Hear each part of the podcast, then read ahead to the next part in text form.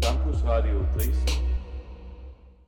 Liebe Zuhörerinnen und Zuhörer, ich freue mich heute sehr, mal wieder eine Aufnahme zu starten mit meinen guten Freunden Sarah und Philipp. Hi. Hallo. Mein Name ist Annie und ihr kennt uns ja schon, weil wir schon öfter zum Schauspielhaus gesprochen haben, beziehungsweise zum Fast Forward Festival. Und wir wollen euch auch heute wieder mitnehmen in ein Stück, das wir in diesem Zusammenhang gesehen haben. Und zwar geht es um Jason Medea Medley von Jazz Woodcock Stewart. Sie hat zuvor im Jahr 2021 den Jurypreis ähm, des Fast Forward Festivals für junge Regie gewonnen und durfte nun ihr Stück am Kleinen Haus des Staatsschauspiel Dresden zeigen. Jazz Woodcock Stewart hat in London Regie studiert, aber wenn ihr mehr zu ihr und zu ihrem ersten Stück in Dresden, nämlich Civilization, hören wollt, dann klickt doch gerne auf den Link unter dem Beitrag. Dort findet ihr unsere Review zu Civilization. Genau, Civilization war nämlich auch unser Favoritenstück von 2021 und ja, wir hatten einen sehr guten Eindruck davon und waren deswegen auch sehr gespannt auf dieses Stück. Gefällt's dir? Ich lieb's. Und dir gefällt's dir? Ja.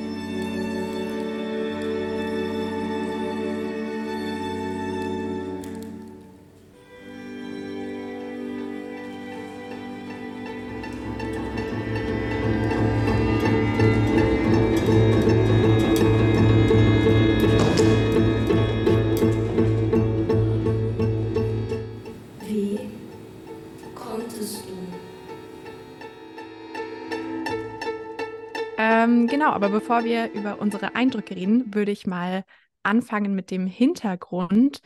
Ich meine, ja, viele von euch kennen sicherlich zumindest grob die Geschichte von Medea, weil also zumindest in unserer Generation, sage ich mal, in unseren Jahrgängen äh, war das auch verpflichtend in der Schule im Deutschunterricht darüber zu lernen. Aber ich ähm, gebe euch mal noch einen kleinen Reminder oder einen kleinen Exkurs in die griechische Mythologie. Genau, und zwar ist Medea die Tochter von Aietes. Die Aussprache ist immer ein bisschen wild mit Griechisch, aber ja, Aietes ist der König von Kolchis. Äh, das liegt an der Ostküste des Schwarzen Meeres. Und je nach Version der Geschichte ist Medeas Mutter entweder Hekate, das ist die Göttin der Zauberkunst, oder Idia, die Tochter des alten Meeresgottes Okeanos. Als Priesterin oder als Tochter der Hekate hat sie eben auch diese Zauberkräfte, die sie durch Kräuter und Gebräue ausüben kann, was ihr dann eben später auch mit Jason tut. Und ihr Vater Aietes hat ein goldenes Vlies, was auch uns in dem Stück dann begegnet. Und dieses goldene Vlies ist ein magisches Widderfell, was ähm, ja magische Fähigkeiten haben soll, vor allem heilende Fähigkeiten. Und ist deswegen auch sehr begehrt äh, auch unter anderem von Pelias.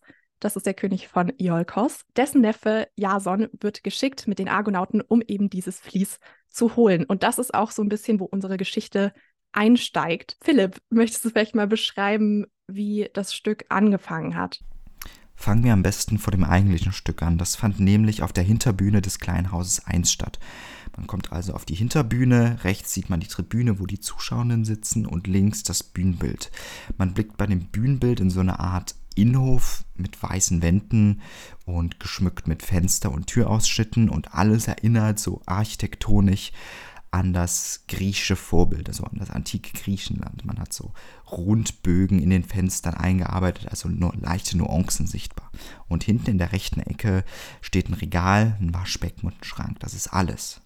Und das Stück beginnt und TechnikerInnen bringen im Prinzip eine Vielzahl von Requisiten auf die Bühne. Also Couch, Sessel, ein Baumstumpf, Matratzen, dann wird auch ein riesiger blauer Sprungturm hineingefahren, bis eben die ganze Bühne vollgestellt ist, zumindest an den Rändern.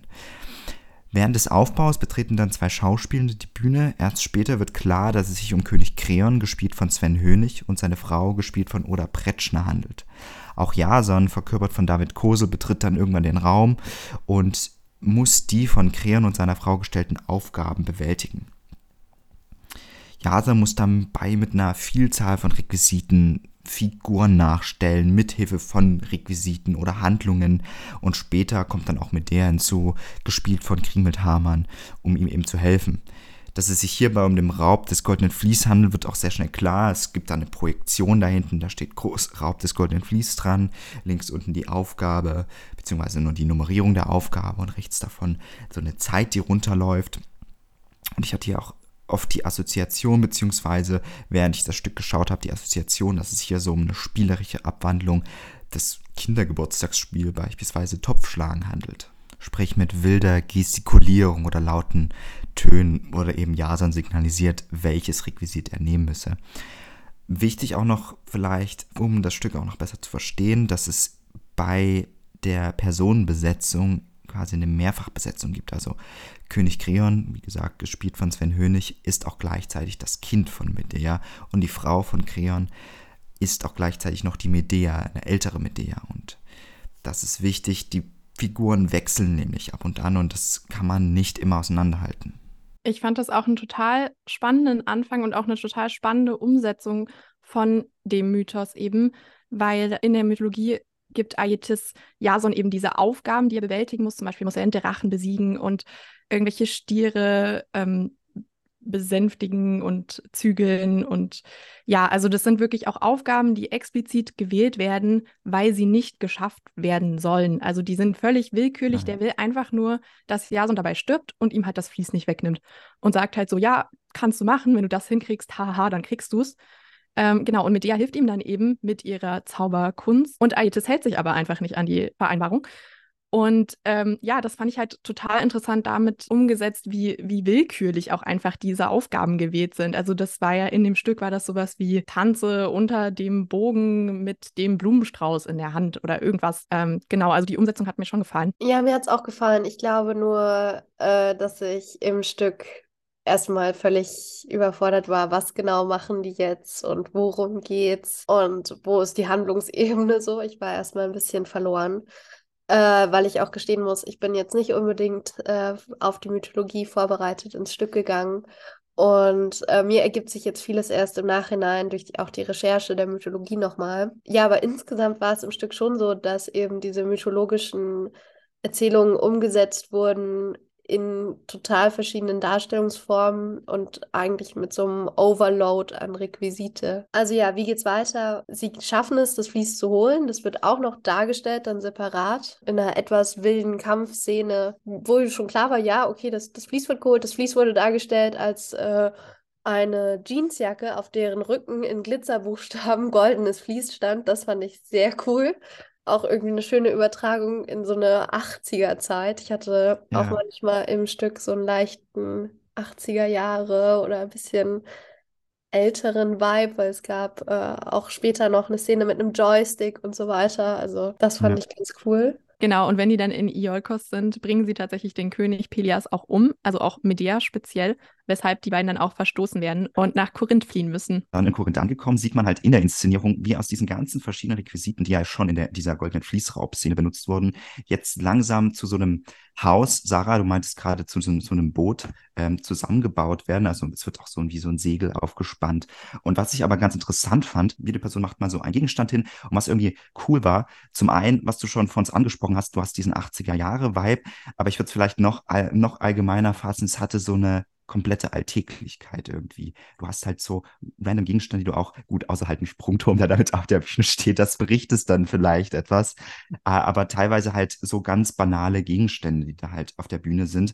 Und was ich cool fand bei diesem Aufbau, sei es jetzt das Haus, das Boot, dass es irgendwie wie so ein, wie so ein Konsens hatte, weil es war immer so, äh, Jason hat so gefragt, äh, ist das okay, wollen wir das da hinstellen? Und mit der, ja, ist das okay? Also irgendwie hat man da so eine, wie so ein Konsens zwischen den beiden, der da geherrscht hat und dann irgendwie ähm, wirkt dann halt auch der Bruch, ne? dann äh, als Jason Medea verstößt, äh, natürlich irgendwie nochmal krasser. Und ich fand das irgendwie eine, eine, eine ganz, ganz schöne Szene. Und die wird dann auch noch weiter aufgebaut, indem sie sich quasi da niederlassen, äh, in diesem Haus äh, so eine kleine Melodie anstimmen. Und das fand ich irgendwie, diese Melodie hat dann nochmal so, ein, so ein sehr starkes Band zwischen denen geschaffen, diese, diese Melodie oder die, das, was da gesungen wird, habe ich auch so ein bisschen als Allegorie des, ja, jetzt wird quasi das Kind geboren oder gemacht, wie auch immer äh, man das sehen möchte.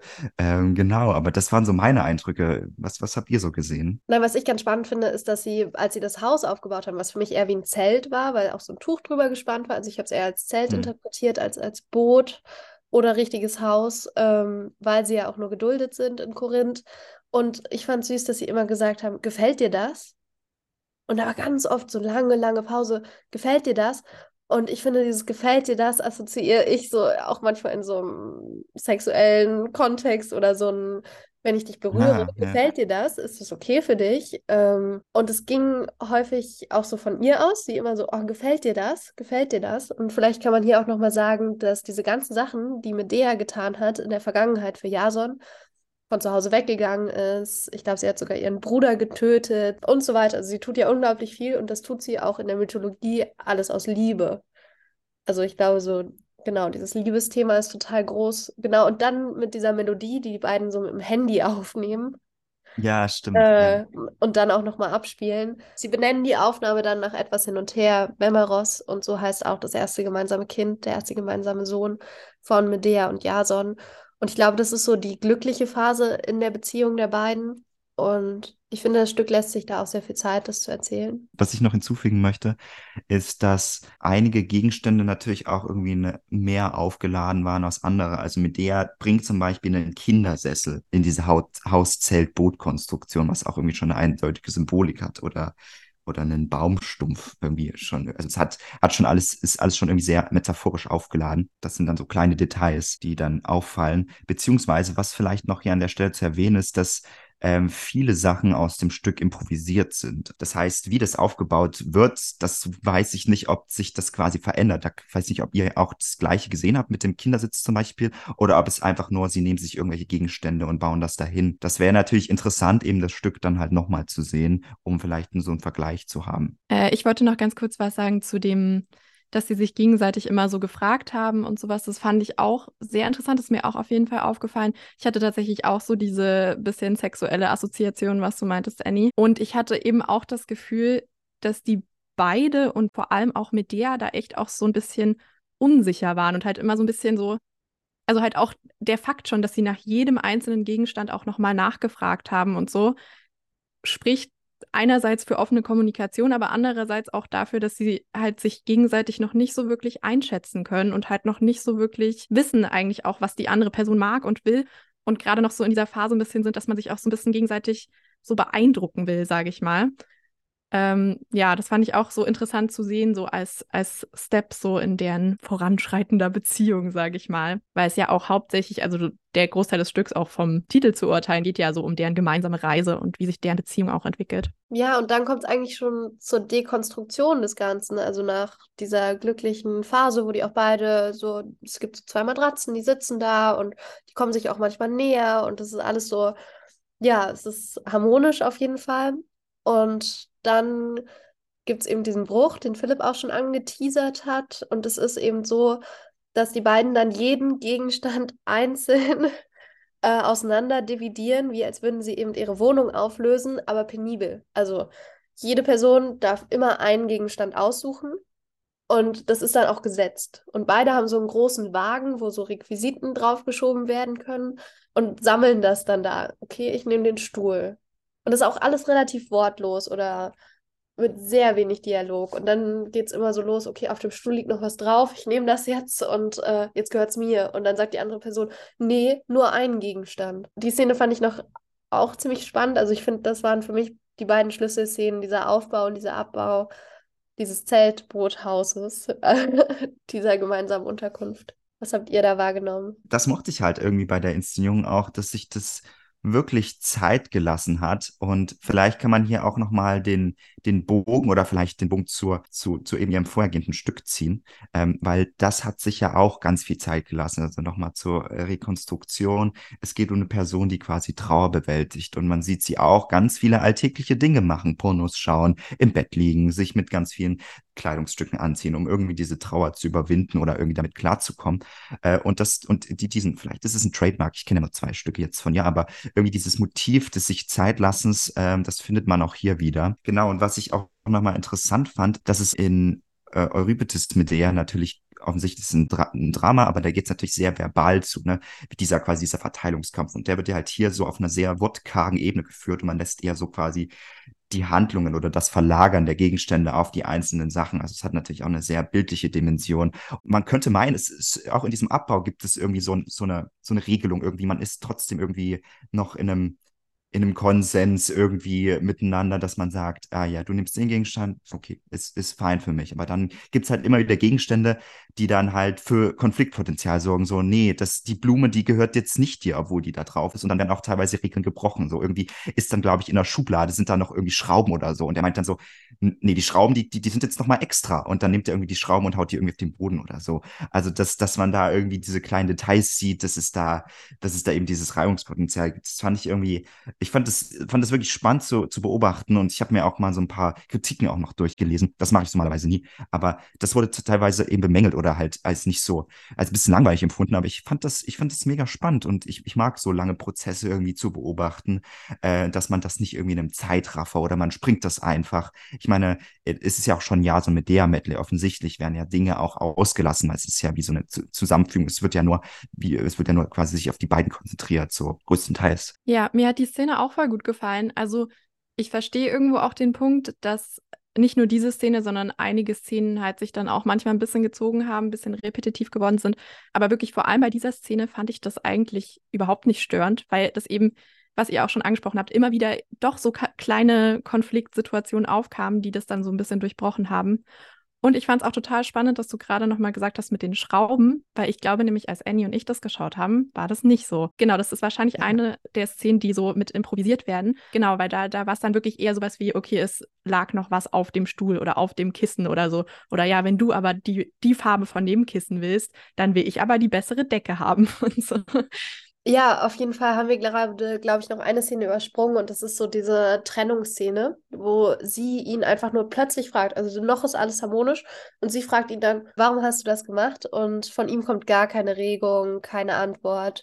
Und zum mythologischen Hintergrund, es geht darum, dass äh, Jason Medea verlässt für Glauke, die Tochter des Königs von Korinth, also eine politische Entscheidung, wo er sagt, okay, ich kann hier die Korinther Königstochter heiraten, mache ich. Und äh, Medea verlässt. Und sie ist unglaublich verletzt. Und ich glaube, auch vor dem Hintergrund fand ich es auch nochmal besonders spannend, diese Trennung, weil ich glaube, Trennungen mit zwei Kindern und so, die dauern halt auch einfach. Und die tun auch einfach weh. Und irgendwie fand ich es dann voll okay, dieses Sitzfleisch zu haben, zu warten, dass die beiden ihre Gegenstände auseinander dividiert haben. Jetzt müsst ihr mir wirklich weiterhelfen. Ich weiß vor der Pause recht viel und danach ist so, bis dieser Felsen oder was auch immer da runterkommt, bin ich so ein bisschen lost. Habt ihr da irgendwie ein bisschen Ahnung? Aber ähm, habt ihr da irgendwie eine Chronologie? Ich glaube, da gibt es den Fokus auch noch mit aufs Kind. Also da verkörpert der eine Schauspieler, der älteren Schauspieler, ähm, eben das Kind, Memeros. Und es geht auch um diese Kümmerungsphase quasi der Mutter um dieses Kind. Ähm, gleichzeitig geht es auch um so, ja, es gibt nochmal so ein dynamisches Bewegen, wo die Schauspieler letztendlich quasi immer wieder durchs Bühnenbild springen und äh, so Trennungssätze sagen. Also so, ich tue das und das Negatives, äh, um dir zu schaden. Ich lasse all deinen guten Wein schlecht werden.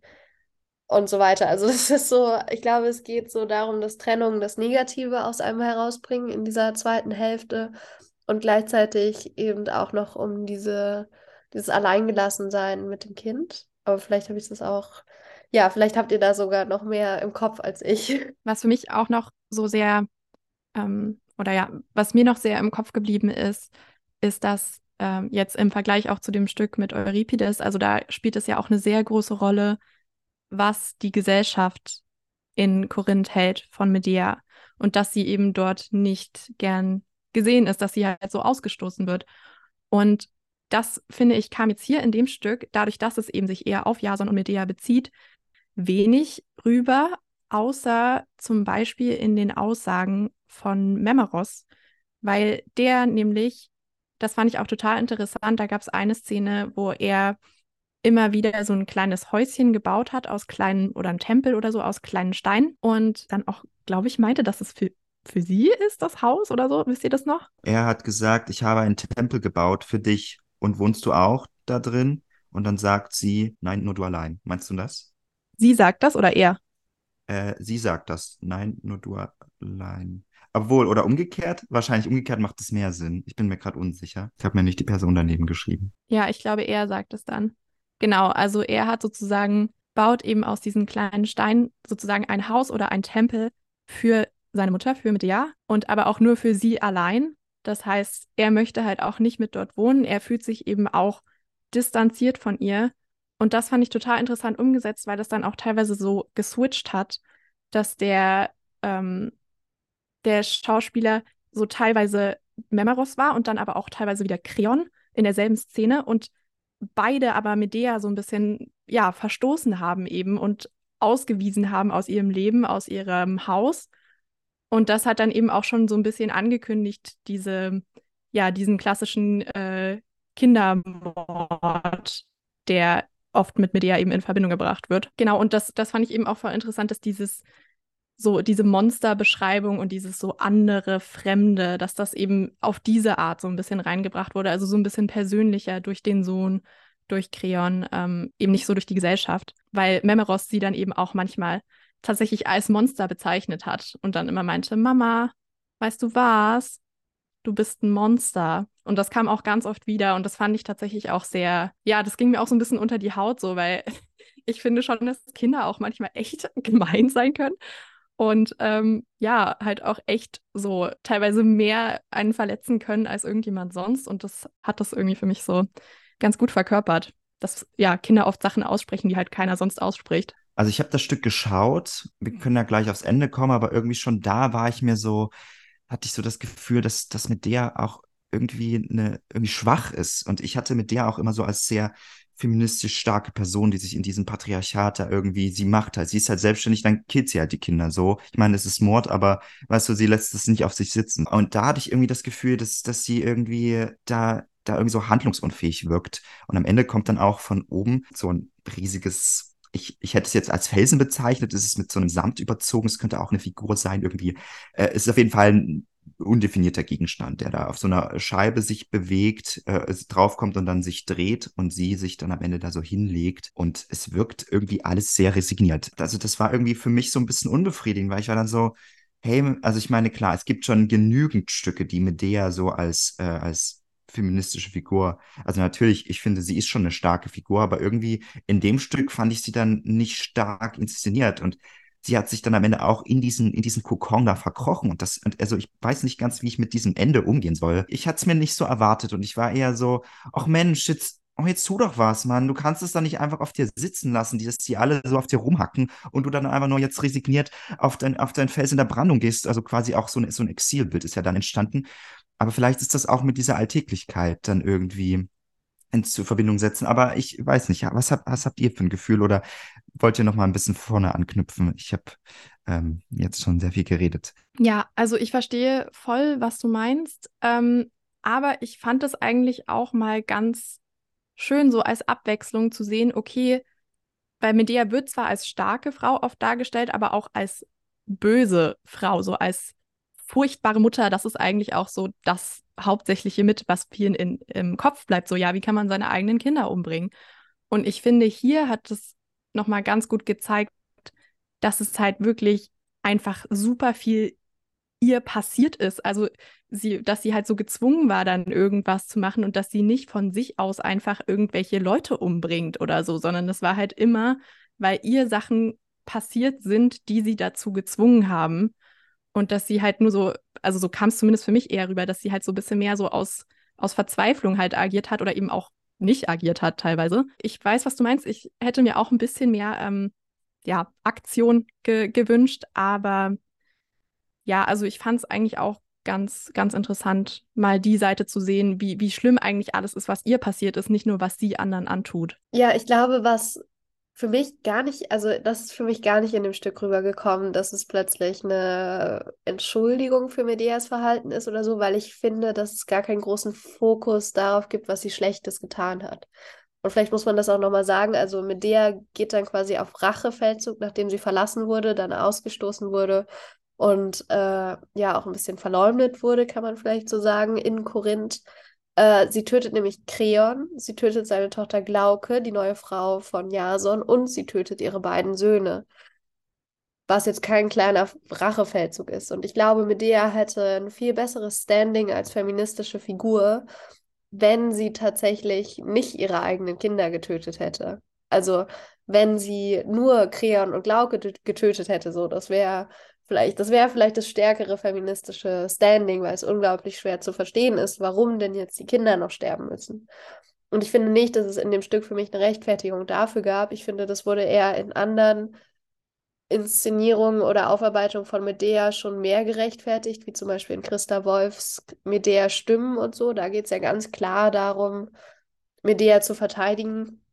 Ähm, und das hatte ich jetzt in Jason, ja, so ein Medea Medley, wie auch immer, äh, nicht das Gefühl, dass es da um eine Verteidigung ging, weil der Fokus für mich so anders war. Ja, also ich denke tatsächlich auch nicht unbedingt dafür speziell. So kam es für mich jetzt auch nicht rüber, aber halt einfach so im Sinne von, ja, auch was sie davor gemacht hat und so, wie gesagt, sie hat ja auch Pelias umgebracht und sowas. Und also, dass sie halt einfach generell so ein bisschen mehr eben in dieser Beziehung zu Jason halt dargestellt wurde und eben nicht immer nur durch die Taten definiert wurde.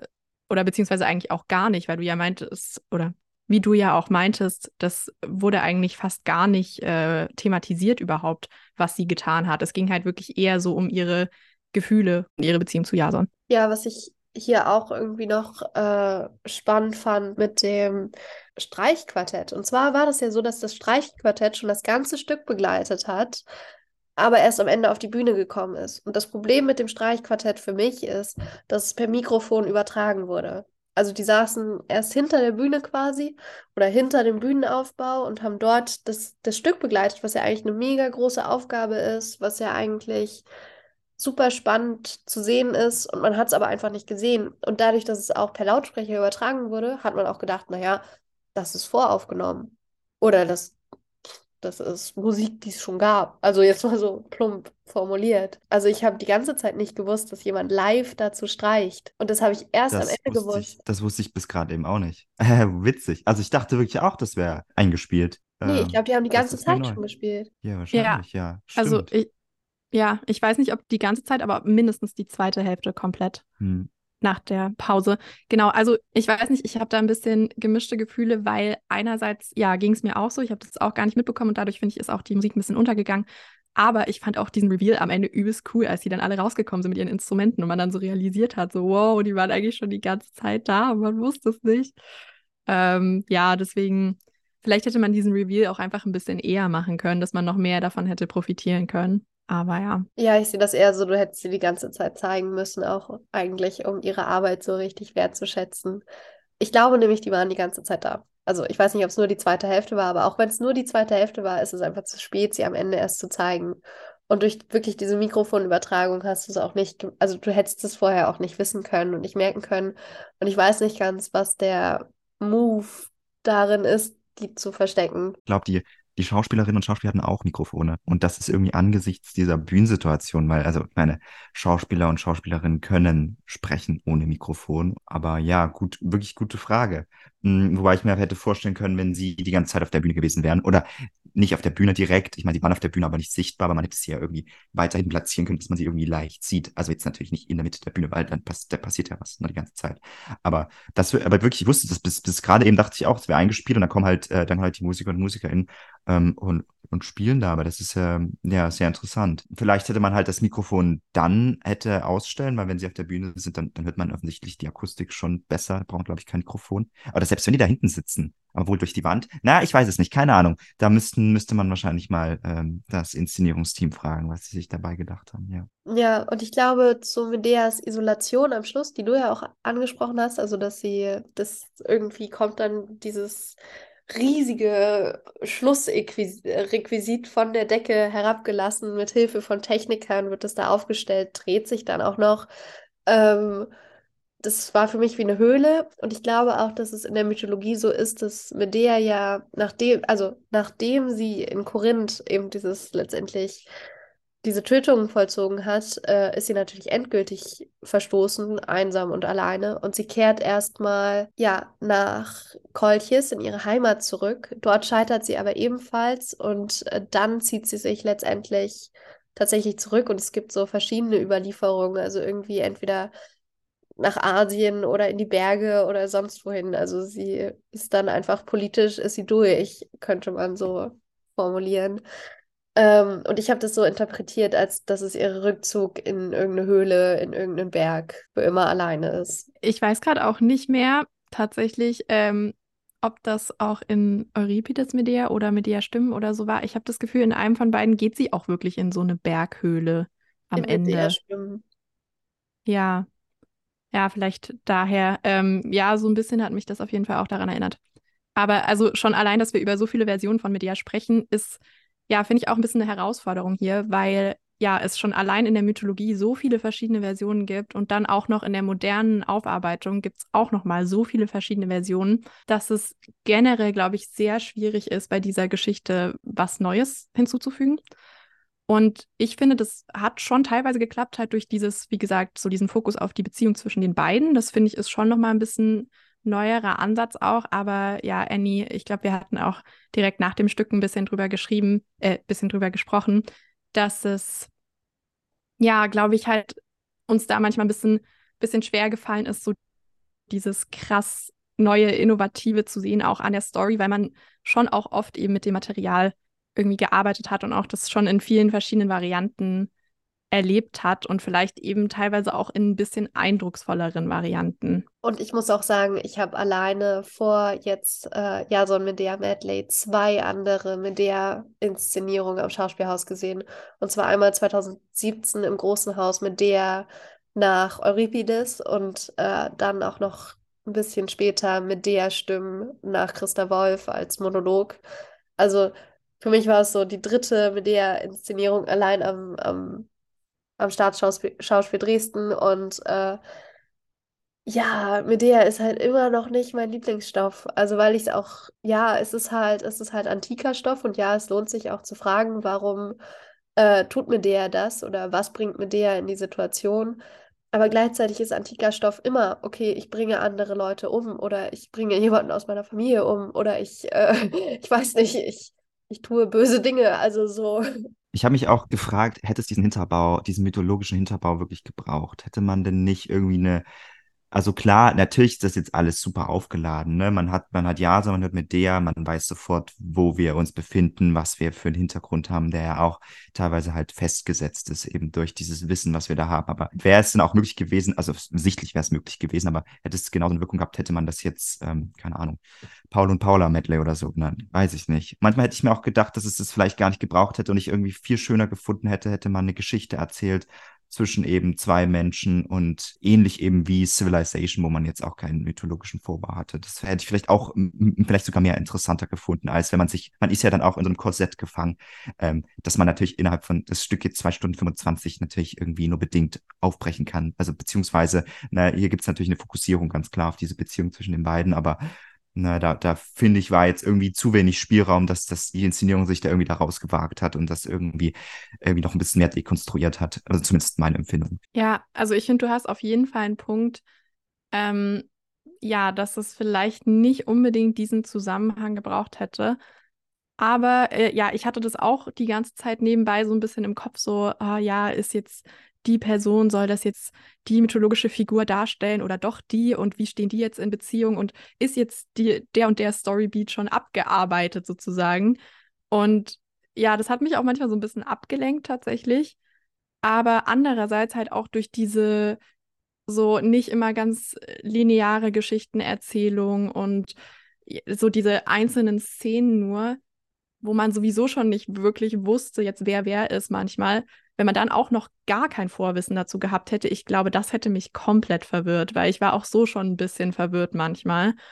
Ähm, genau, da hätte man halt, glaube ich, da noch mal ein bisschen anders rangehen müssen oder beziehungsweise das entweder mehr in Kontext setzen oder halt so komplett außer Kontext einfach nur diese einzelnen Szenen machen müssen. Ja, da können wir eigentlich schon fast so ein bisschen also ich weiß nicht, ob wir ein richtiges Fazit ziehen wollen, weil ich glaube, das ist super schwierig. Ich muss natürlich auch sagen, ne, meine Erwartungshaltung war entsprechend hoch, weil ich habe Civilization gesehen, ich fand es großartig. Es war spannend natürlich und ich, ich, ich fand viele, viele Stellen, auch gerade die erste Hälfte fand ich, fand ich sehr cool. In der zweiten Hälfte hat es mich dann so ein bisschen verloren. Äh, und das Endbild fand ich dann auch schon wieder stark, aber irgendwie dazwischen wirkte das dann teilweise auch so sehr gezerrt. Man hätte es vielleicht verkürzen können oder man hätte halt andere Ansätze finden können. Ich finde es, man ist es auf jeden Fall sehenswert. Und es ist jetzt natürlich wieder eine neue Interpretation von Idea, die man vielleicht noch nicht so gesehen hat. Ähm, also es, es lohnt sich anzuschauen und vielleicht lohnt es sich auch unter dem Aspekt anzuschauen, dass es halt ähm, größtenteils improvisiert ist. Ähm, was ich nicht gewusst habe und erst halt dann im Nach Nachgespräch oder im Gespräch mit den Schauspielerinnen dann auch herausgefunden habe. Ich würde es empfehlen, wer, wer Bock auf Medea hat, auf Jason und vielleicht so, eine, so einen Fokus mehr auf die beiden, der kann sich das anschauen. Wer so eine Erwartungshaltung hat, wie das Stück Civilization war, der wird, glaube ich, äh, ent enttäuscht sein. Ja, ja also, ja, also mir geht es tatsächlich ähnlich wie dir. Äh, mir hat das Stück trotzdem gefallen, auf jeden Fall. Äh, ich denke auch, ja, ich würde es auch trotzdem empfehlen, sich das anzuschauen. Ich glaube, bei uns ist eben wirklich dieser Vergleich so extrem, weil uns ja Civilization so extrem beeindruckt hat, ähm, dass das halt einfach nicht so ganz mithalten konnte. Aber ja, nichts, nichtsdestotrotz, wie gesagt, ein interessantes Stück. Ja, schaut es euch an und bildet euch selber eine Meinung, würde ich sagen. Genau, und ihr könnt das Stück, es wird wieder natürlich, wie wir es ja gerade besprochen haben, in die neue Spielzeit jetzt übernommen. Äh, am 16.09. um 1913 im Kleinen Haus, äh, am 27.09.1913 im Kleinen Haus und am 30.10. auch wieder im Kleinen Haus 19.30 Uhr.